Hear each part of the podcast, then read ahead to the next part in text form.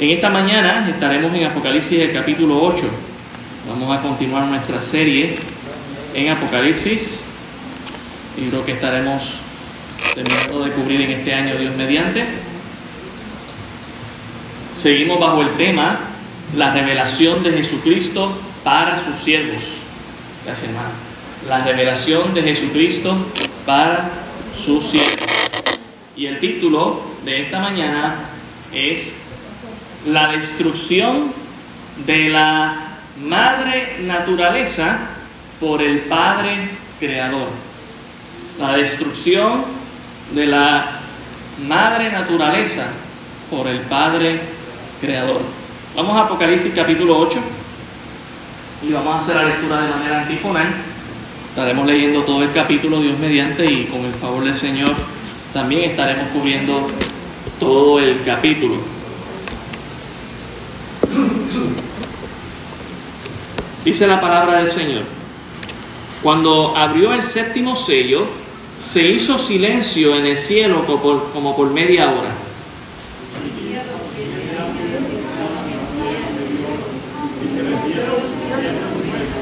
Otro ángel vino entonces y se paró ante el altar con un incensario de oro y se le dio mucho incienso para añadirlo a las oraciones de todos los santos sobre el altar de oro que estaba delante del trono.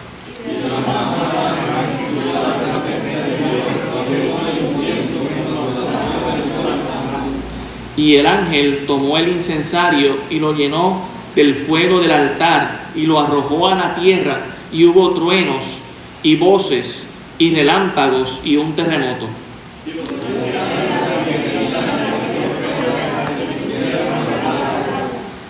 El primer ángel tocó la trompeta y hubo granizo y fuego mezclado con sangre que fueron lanzados sobre la tierra y la tercera parte de los árboles se quemó y se quemó toda la hierba verde.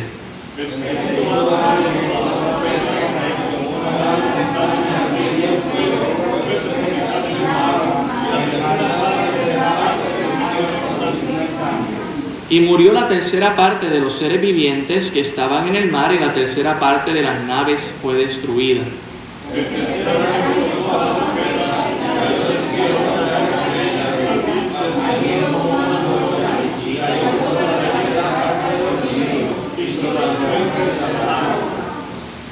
Y el nombre de la estrella es Ajenjo, y la tercera parte de las aguas se convirtió en Ajenjo y muchos hombres murieron a causa de estas aguas porque se hicieron amargas.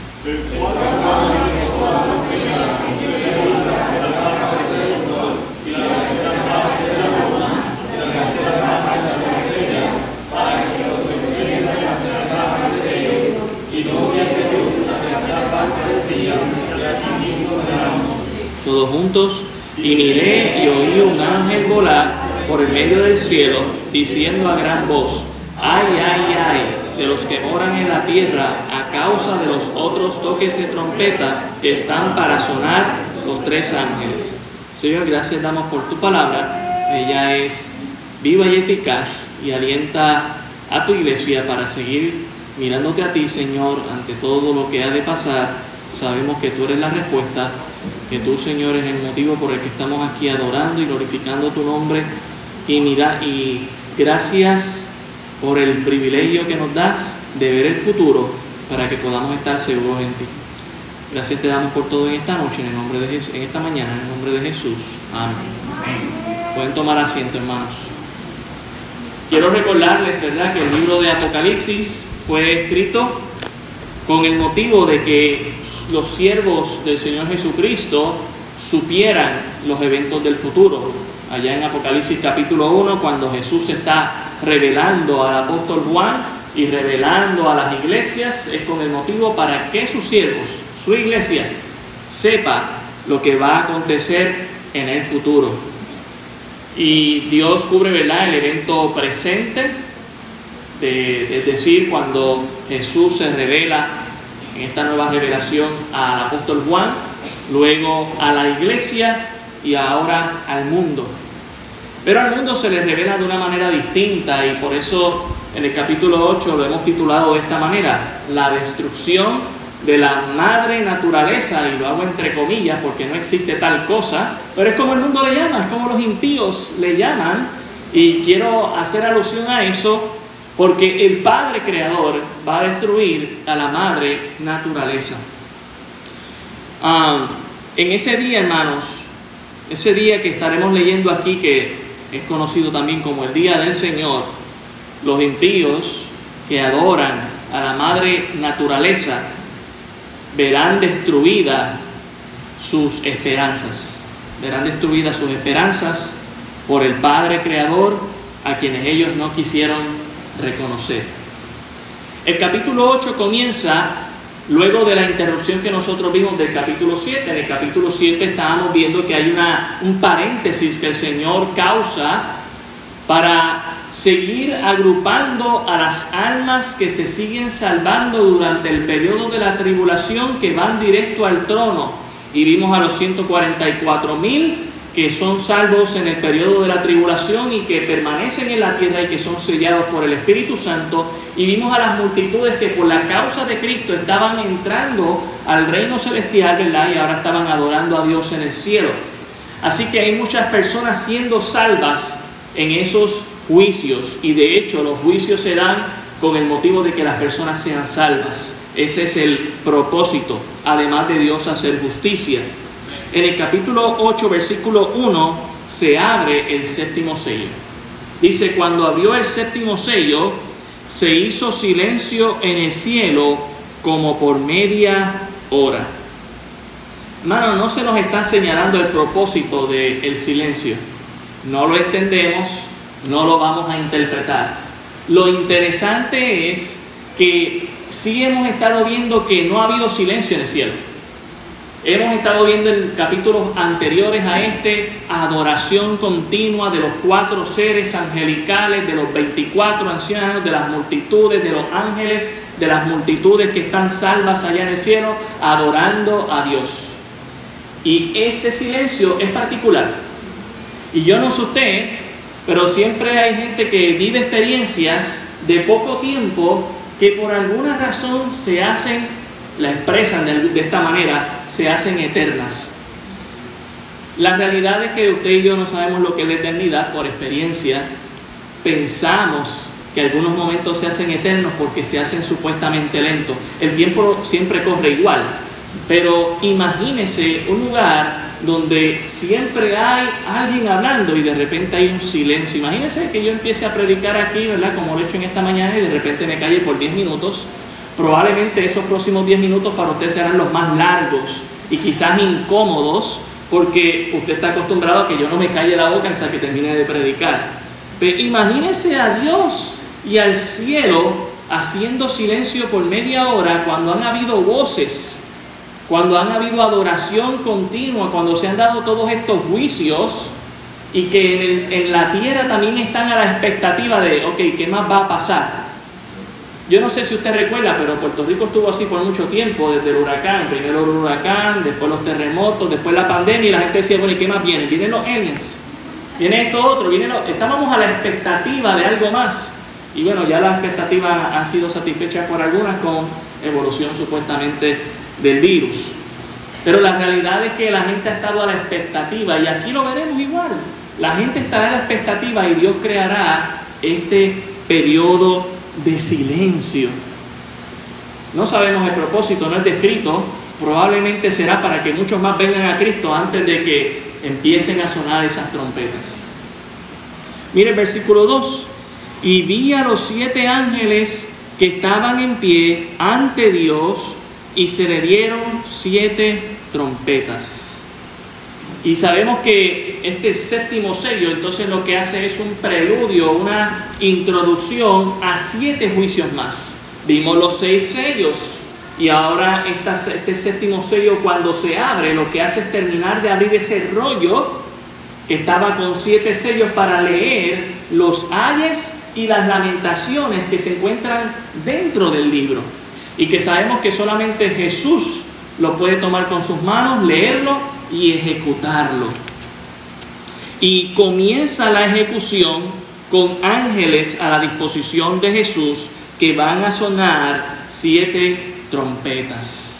Estas trompetas, hermanos, los judíos conocían muy bien ¿verdad? el simbolismo de ellas, porque usaban las trompetas para diferentes cosas, como por ejemplo para reunir a la asamblea de la iglesia o reunir a su pueblo, reunirlos para la batalla o preparación de la batalla, o cuando viniera el enemigo sonar la alarma, tocar la trompeta de manera distinta, tocarla para el año del jubileo, después de los siete años, y tocar también para días de juicio. Es interesante la comparación que podemos hacer con el libro de Josué en cuanto a las trompetas se refiere, porque no es la primera vez que vemos esto en, la Biblia. En el libro de Josué encontramos la historia de la invasión de Israel a Jericó. ¿Y cómo fue esa invasión?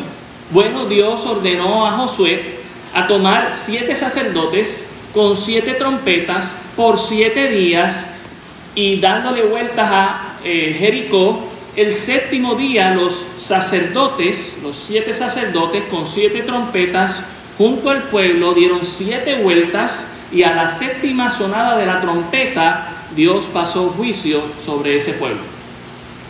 Y cuando usted compara con lo que estamos leyendo en Apocalipsis 8, Dios está tomando, Jesús está tomando a siete ángeles con siete trompetas dentro del periodo de los siete años para pasar siete juicios.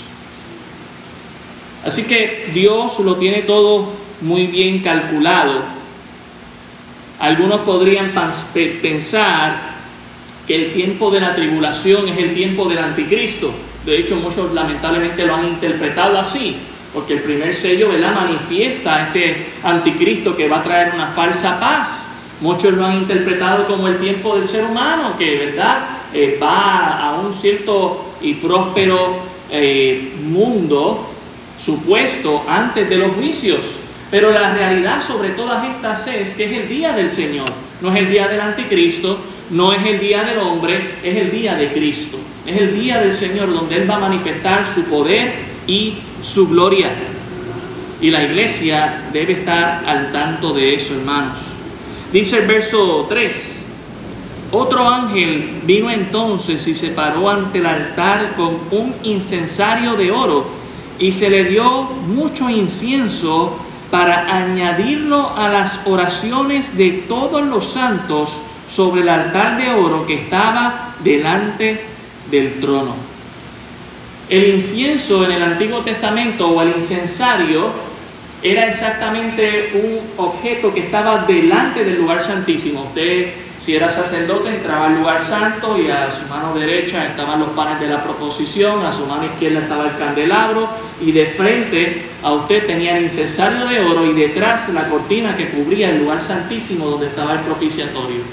Y antes de entrar al propiciatorio, se hacía todo, ¿verdad? Una, un ritual religioso donde se encendía obviamente las lámparas, ya que era un lugar oscuro para poder ver luego se comía de los panes de la proposición, luego se encendía el incensario para y se elevaba una oración sacerdotal y el sumo sacerdote una vez al año entonces entraba al lugar santísimo.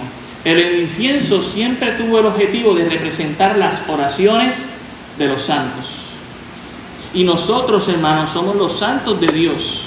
Y yo quiero que usted vea algo interesante que está diciendo el texto cuando los ángeles están añadiendo al incensario más oración, es porque ya habían oraciones acumuladas en el incensario.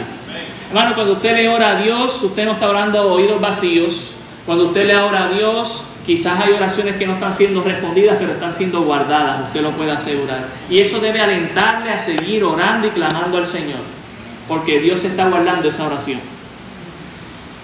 Ahora, estas oraciones específicas podríamos decir que es en cuanto a la venganza, que han, eh, los santos han depositado y le han creído a Dios, Dios es vengador, no nosotros, y queremos que Dios pase juicio. Es la misma oración de los santos del capítulo 5 que leímos cuando se abrió ese quinto sello, que los santos estaban orando, ¿hasta cuándo, Señor, nos vengarás? ¿Hasta cuándo?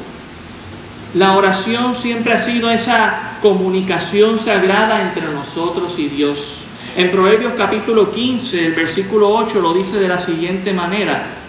Proverbios 15, el verso 8 dice, el sacrificio de los impíos es abominación a Jehová, mas la oración de los rectos es su gozo.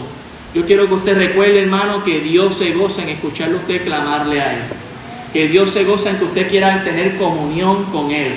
Necesitamos orar para mantener comunión con Dios y orar es un gozo para Dios, por lo tanto, debe ser un gozo para nosotros también. El Salmo 141, Salmo 141, el verso 1, dice lo siguiente, Jehová a ti he clamado, apresúrate a mí, escucha mi voz cuando te invocare, suba mi oración delante de ti como el incienso, el don de mis manos como la ofrenda de la tarde. El salmista sabía muy bien a dónde, sabía, a dónde eh, subía su oración. Iba directamente al incienso delante del trono de Dios. Hermanos, usted y yo tenemos ese privilegio de la oración.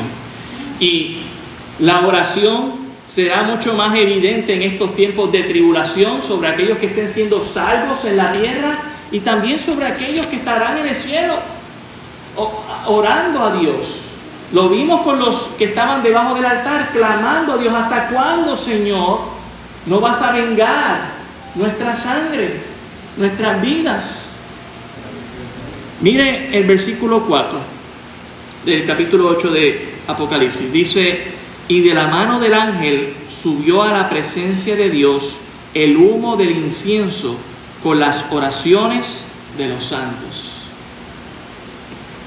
¿Qué tienen que ver los ángeles aquí con esto de la oración si nuestra oración es directa a Dios? Es cierto que nuestra oración es directa a Dios, pero si usted recuerda, el profeta Daniel tuvo una experiencia en una oración que hizo en un momento dado. Y cuando él le oró a Dios, no vio respuesta inmediata. Y fue porque el ángel que iba a llegar con la respuesta llegó un tiempo más tarde y luego le explicó por qué. Ah, el príncipe de Persia se le había interpuesto y tuvo que luchar con el príncipe de Persia para luego traer la respuesta. Yo quiero que usted sepa que es importante orar porque nosotros estamos en una batalla espiritual y de la única manera que la vamos a ganar es orando y creyéndole a Dios. Necesitamos orar, hermanos, y los ángeles están, ¿verdad? Dios los ha puesto a nuestro servicio para llevar esa comunicación. No es que los ángeles están a nuestra merced. No, no sé quién, no, por favor, hay gente que lo traduce de esa manera. Ah, pues yo le digo a los ángeles que hagan tal cosa y lo van a hacer. No, no, no. Los ángeles están a la merced de Dios, pero sí están a nuestro servicio en el sentido de que Dios los ha puesto para servirnos. Mire el versículo 5, y el ángel tomó el incensario y lo llenó del fuego del altar y lo arrojó a la tierra. Y es bien interesante porque todas las oraciones estaban subiendo delante de la presencia de Dios y, y, este ángel toma el incensario, es decir, la acumulación de todas las oraciones, las mezcla con el fuego del altar, de la presencia del Espíritu Santo y la arroja a la tierra. ¿Y qué produce? Dice aquí que hubo truenos y voces y relámpagos y un terremoto. Dice en el libro de Job que los truenos muestran la ira de Dios.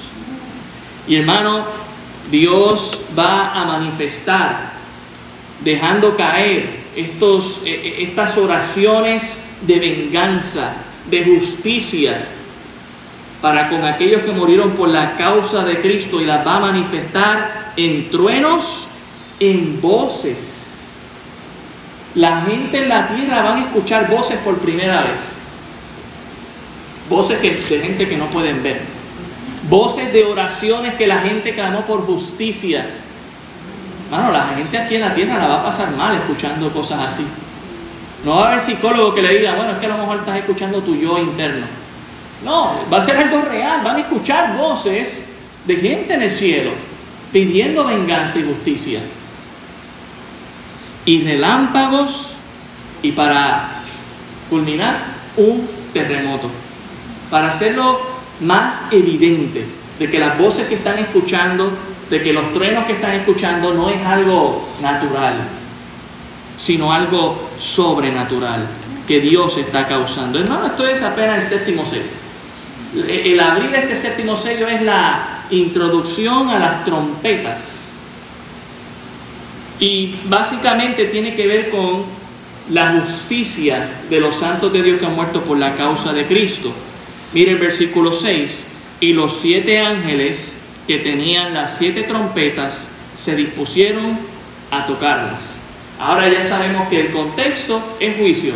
De la misma manera que en el libro de Josué, cuando Josué fue ordenado por Dios a tener siete sacerdotes con siete trompetas por siete días, a tocarlas siete ocasiones, que indicaba juicio, de la misma manera ahora los ángeles harían lo mismo. Y este, estos juicios que vamos a ver es de estas primeras cuatro trompetas tienen que ver con un juicio a la ecología, a la naturaleza, a lo que nos rodea, a lo que Dios creó. Hermanos, si Dios lo creó, Él tiene todo el poder para destruirlo. Nadie puede decirle, oye Dios, no lo destruyas. Él lo creó. Y, lo, y no lo está destruyendo porque sí. Sabemos que lo está destruyendo justamente porque el ser humano no ha querido creerle a Él. ¿Verdad? Todos aquellos que se encuentren en la tierra no le han creído a Dios, o muchos de ellos. Mira Apocalipsis 8:7, comenzamos con la primera trompeta. Dice aquí el primer ángel tocó la trompeta y hubo granizo y fuego mezclado con sangre que fueron lanzados sobre la tierra y la tercera parte de los árboles se quemó y se quemó toda la hierba verde. Imagínense como introducción, estoy escuchando trueno, estoy escuchando voces, estoy viendo relámpagos y este gran terremoto como introducción a algo que va a suceder peor. Olvídense de María, de los terremotos y de la pandemia. Esto será peor. Va a empezar a caer estas rocas llenas de fuego, mezcladas con sangre. ¿Cuál sangre? La sangre de los santos. Dios siempre ha estado interconectado con su creación. Dios le dijo a Caín, la sangre de tu hermano clama a mí. Dios siempre ha estado conectado con su creación. Las criaturas lamentablemente han perdido su conexión con el Creador. Pero Dios siempre lo ha estado y va a enviar en forma de juicio estas rocas, como conocemos, granizo y fuego mezclado con sangre que son lanzados sobre la tierra. ¿Y qué va a pasar a consecuencia de ello?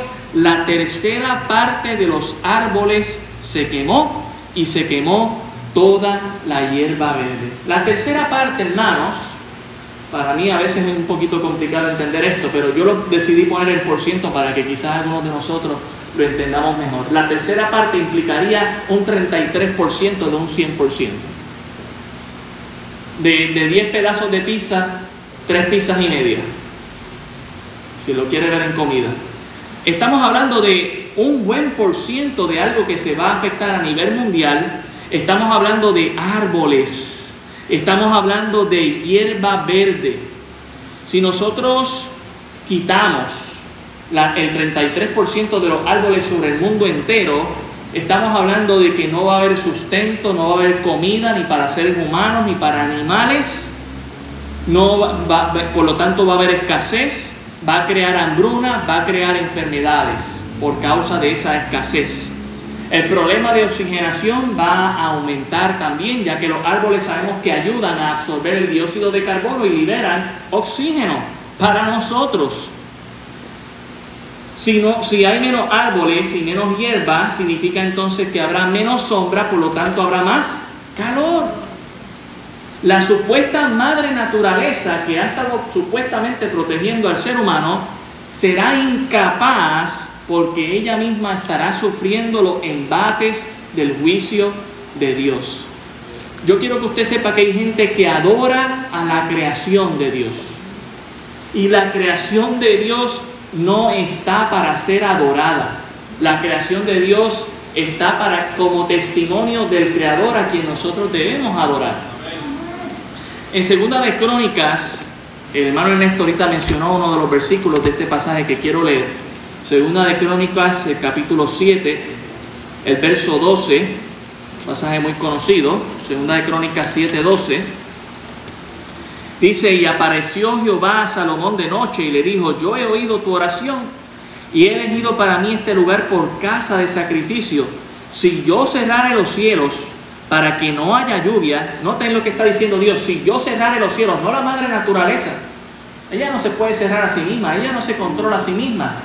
Pero yo quiero que usted entienda que a veces leemos las noticias o a veces escuchamos a alguien, ay, la madre naturaleza está gestionándolo de tal manera o de otra forma. No, es Dios, Dios.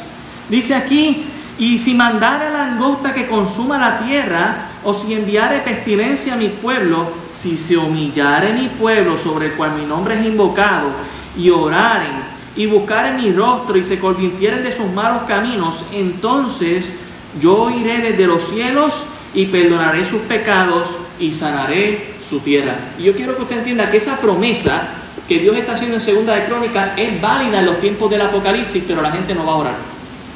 Porque ¿a quién le han orado? A la madre naturaleza.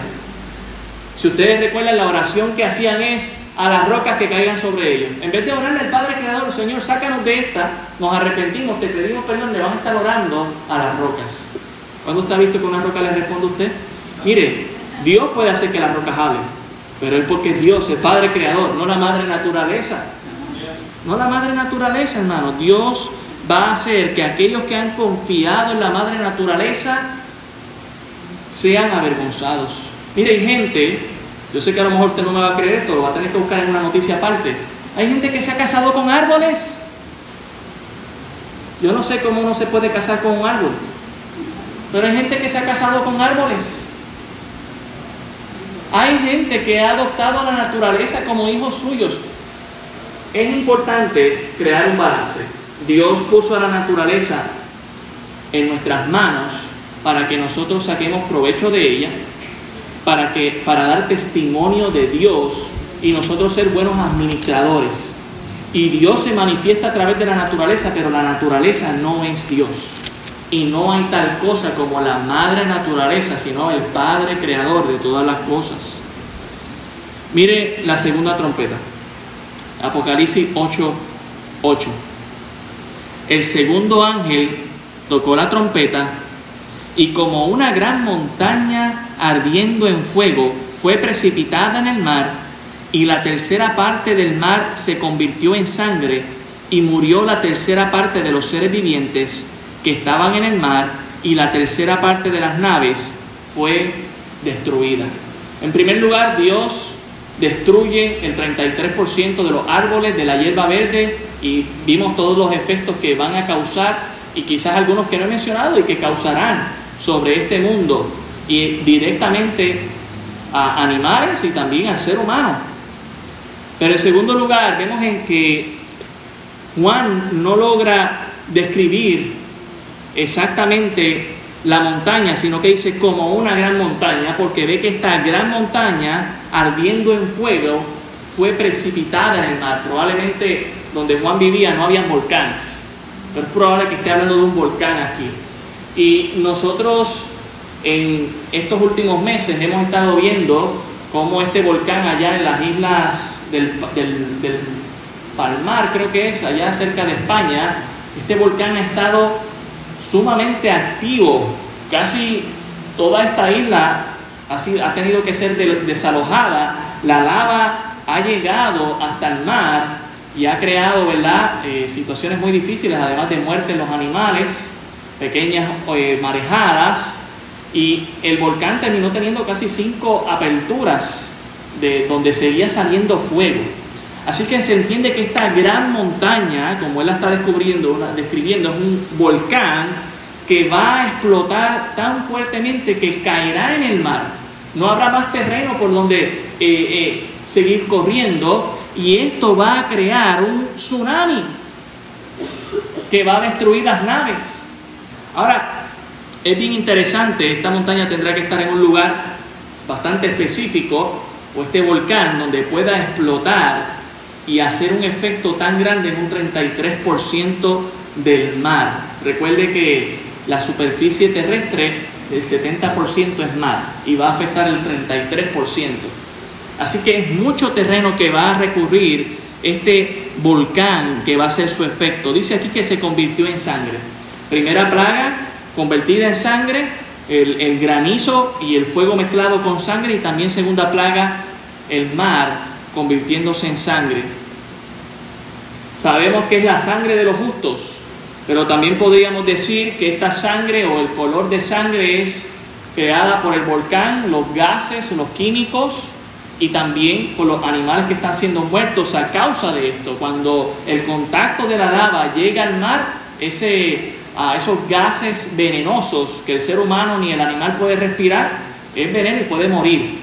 Así que ciertamente va a producir más sangre.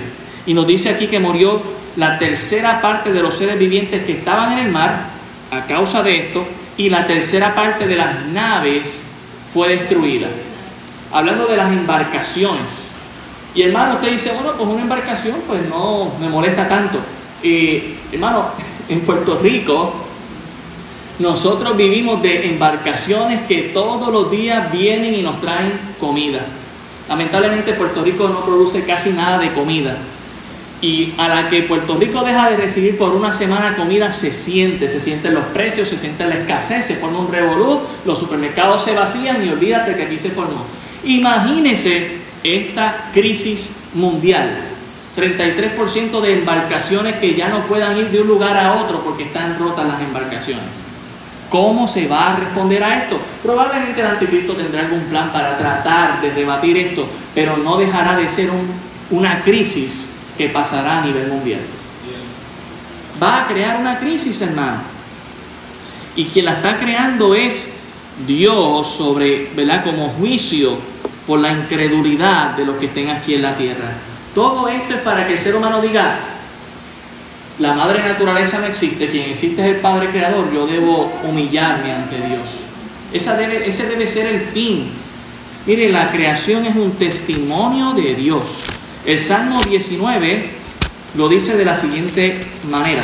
Salmo 19, el verso 1, dice, los cielos cuentan la gloria de Dios y el firmamento anuncia la obra de sus manos. Un día emite palabra a otro día y una noche a otra noche declara sabiduría. No hay lenguaje ni palabras, ni es oída su voz. Por toda la tierra salió su voz y hasta el extremo del mundo sus palabras. En ellos puso tabernáculo para el sol. Ciertamente, la naturaleza está como un testimonio de la creación de, ese Padre Creador. También en Romanos, si vamos un momento a Romanos, el capítulo 1, dice lo siguiente.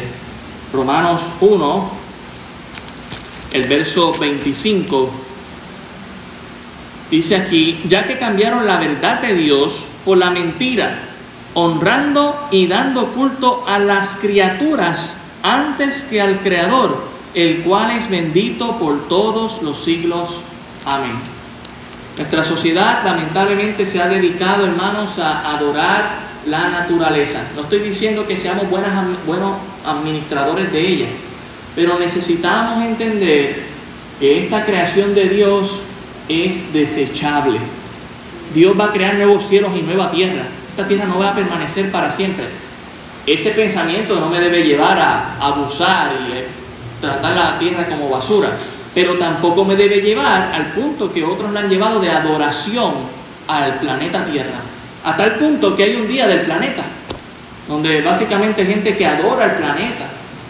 No, no podemos llegar a eso, hermanos. Parece que a este, a este punto en la historia de la humanidad, la gente estará adorando el mar, los peces, y Dios va a destruirlo todo. Miren el versículo 10, Apocalipsis 10, perdón, Apocalipsis 8, versículo 10.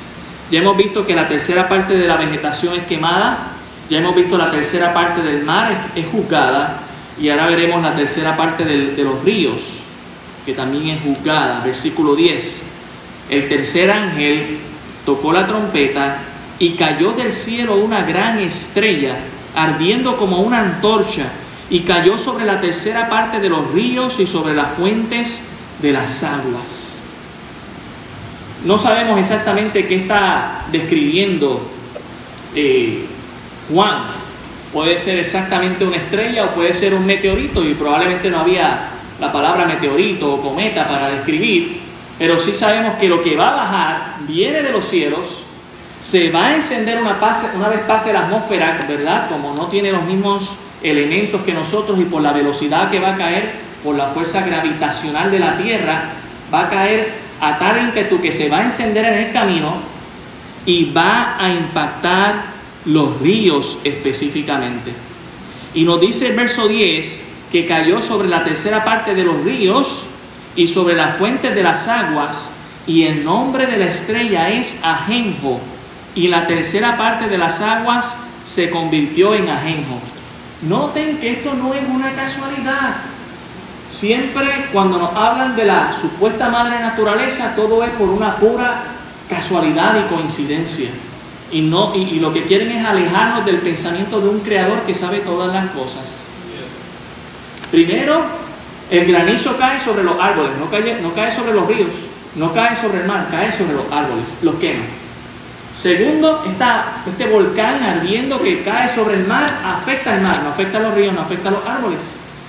Son juicios a cosas específicas de las cuales el ser humano necesita para, para poder existir. Miren aquí, nos dice aquí que cae ahora sobre los ríos. Y, y esta estrella ya tenía un nombre, Ajenjo. Y la tercera parte de las aguas se convirtió en ajenjo y muchos hombres murieron a causa de esas aguas porque se hicieron amargas. Y eso es lo que es el ajenjo. El ajenjo lo que significa es amargo. Un sabor tan amargo a muchos. Estamos hablando del agua potable, hermanos, que llega a ser, ¿verdad? Es decir, esa agua potable, hoy en día usted y yo tenemos el privilegio que llega a nuestras casas automáticamente. Usted abre la pluma y llega a su casa. En otros países todavía tienen que salir a buscarla. Pero es interesante notar que los que no quieren el agua de vida eterna en Cristo Jesús terminarán tomando agua amarga que los matará. Entonces, usted toma agua de la fuente de la vida eterna que es Cristo Jesús, o usted termina tomando ajenjo para su vida, que es muerte eterna. Usted dirá, bueno, pues, pues podemos recurrir al mar para desalinizarlo y hacerlo agua potable. Ya el mar está siendo afectado en, la plaga anterior. Los gases tóxicos y animales muertos no será fácil de hacerla al convertirla en agua potable. El agua potable en el mundo es muy poca, hermano, comparada con el agua en el mar. Así que estamos hablando de caos en el mundo entero. Alguien dijo que la tercera guerra mundial si se haría sería por agua potable, es una opinión de una persona, ¿verdad? Pero realmente será muy preciada el agua y mucho más cuando 33% de ella se convierta en amarga. Así que si usted piensa que el agua de hoy en día le sabe más la que sale de la pluma, imagínese a este momento, será peor y a muchos le causará la muerte. Nos dice ahí que muchos hombres murieron a causa de estas aguas porque se hicieron amargas. El agua potable, para que sea potable, necesita un nivel de pH de 7. Si tenemos un poco 7.2, 7.3, todavía podemos tomarla, ya 7.5, 7.6 ya está difícil para que nuestro cuerpo la digiera, porque se convierte muy ácida o basílica también, depende, ¿verdad?, el término que usted le pueda dar, pero la realidad es que necesitamos un punto específico para poder tomarla y muchos van a morir intentando tomar esa agua. Mire la cuarta trompeta, versículo 12. El cuarto ángel tocó la trompeta y fue herida la tercera parte del sol y la tercera parte de la luna y la tercera parte de las estrellas para que se oscureciese la tercera parte de ellos y no hubiese luz en la tercera parte del día y asimismo de la noche. Hermanos, si hasta ahora nos han asombrado estos juicios de parte de Dios, más aún este, esta cuarta trompeta. Si nosotros analizamos juicio por juicio, viendo los árboles, viendo el mar y viendo los ríos, son cosas que Dios describe en Génesis capítulo 1 como su creación perfecta y buena pero que el ser humano, a causa de su desobediencia, ha corrompido. Y Dios la va a terminar de destruir para hacer algo nuevo y mejor, incluyendo el sol, la luna y las estrellas. Dios dice aquí que va a herir la tercera parte del sol, la tercera parte de la luna y la tercera parte de las estrellas, es decir, el 33%. El ser humano para poder subsistir necesita actualmente el 100% de ella, de lo que tenemos, de lo que recibimos ahora mismo. Dios mismo, es decir, Cristo va a herir el sol. El ser humano por mucho tiempo ha adorado al sol, ha adorado las estrellas, ha adorado la luna, a tal punto que hay signos de verdad zodiacos que supuestamente te indican lo que te va a pasar en el futuro. Y se ha adorado al sol como el dios Júpiter, y se ha adorado a la luna, y hay ciertas cosas que se hacen para que se tengan algunos remedios supuestamente, adorando a la madre, supuestamente madre naturaleza. Se supone que las criaturas a quien estén adorando no es a la creación, sino al creador. Pero las criaturas orgullosas, negando al creador, han decidido terminar de adorar lo creado. La realidad es patética y muestra cuán ciega está nuestra sociedad. Con estos juicios pensemos en los efectos. En primer lugar, el tiempo se verá afectado. Si estamos hablando de que el 33% del sol va a dejar de iluminar, en Puerto Rico que tenemos 12 horas de, sol, en invierno tenemos 11, tendríamos 4 horas menos de sol, un 33% aproximadamente sería 4 horas menos de sol. Eso va a afectar el tiempo porque entonces usted tendrá solamente 8 horas de sol. Y tecnología que tengamos que sea, siempre la gente opera más durante el día que durante la noche, porque la, gente, la mayoría descansa en la noche, en la noche. Así que eso va a afectar la vida cotidiana. Pero no solo eso, en segundo lugar, hay algo que nosotros debemos tomar en cuenta y es hacia donde nuestra sociedad se está moviendo. Muchos estiman que para el 2030 al menos el 50% de nuestros hogares y carros van a estar trabajando con luz solar y que se va a estar eliminando ¿verdad? lo que son las fuentes de aceite o ¿verdad? el petróleo como energía eh, en nuestros hogares. Imagínense en aquel punto donde a lo mejor esté al 90 o al 100%, donde la gente depende completamente del sol para iluminar no solamente las luces de Navidad, sino las luces de su casa, su computadora, su teléfono, su carro, para poder cocinar y que 33% tengan 33% menos de energía. Eso va a crear una crisis mundial. Y usted dirá, pues nada, se devuelven al petróleo. Hermano, usted leyó conmigo el quinto sello, el tercer sello. En Apocalipsis capítulo 6, el tercer sello dice que el vino va a escasear y que será costosísimo. No todo el mundo tendrá la facultad de devolverse al petróleo para poder tener energía en su casa. Será, si usted piensa que la luz es cara porque se la subieron un 16% este año, usted no analizó conmigo Apocalipsis 6, que dice que esas cosas van a valer el sueldo de un día suyo. Y usted va a tener que elegir entre comida o energía. Bueno, yo, yo elegiría comida. Así que va a crear otra crisis a nivel mundial. Muchos están apostando a que el 2030 muchas de las cosas se van a hacer solares.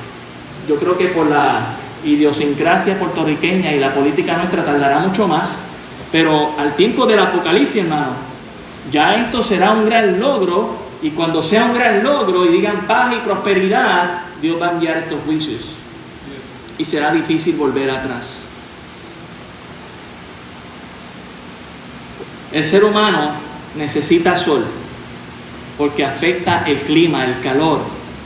Y con cuatro horas menos de calor sobre el planeta Tierra será más frío y si hace más frío en el mundo, va a hacer la diferencia en el clima. Las plantas necesitan sol para poder, poder producir y el 66% de las plantas que queden no van a producir tanto por falta de sol. Las estrellas y la luna también tienen efectos sobre la planta y el ser humano y con menos luz en la noche. Imagínese, usted cuenta con una casa que la puede iluminar con una planta solar y de repente ocurre esta crisis, tiene menos sol, no se puede devolver al petróleo porque le cuesta muy caro y usted dice, bueno, pues por lo menos en la noche sale la luna. Pues ni la luna ni las estrellas, ni la luna ni las estrellas. Va a ser un caos completo. Si usted compara estos juicios o estas plagas con las plagas que Dios envió sobre Egipto, son básicamente las mismas. El granizo, el mar convertido en sangre, estamos hablando de la hierba verde siendo quemada, estamos hablando de los ríos convirtiéndose en ajenjo o amargo que no se puede beber, estamos hablando de la, la época de las tinieblas, donde dice allá en Apocalipsis que hasta se mordían sus propias lenguas buscando a la gente porque no podían palpar, no podían ver. Hermano, esto va a crear un caos en el mundo entero. Pero ¿dónde está la iglesia? Gozando con Cristo. Lo vimos en el capítulo anterior. Los que han muerto por la causa del Señor. Y, la idea de estos juicios, hermano, es que la gente se arrepienta, que la gente venga al Señor. Le vemos más adelante que lamentablemente muchos no van a reaccionar así. Miren lo que dice el versículo 13.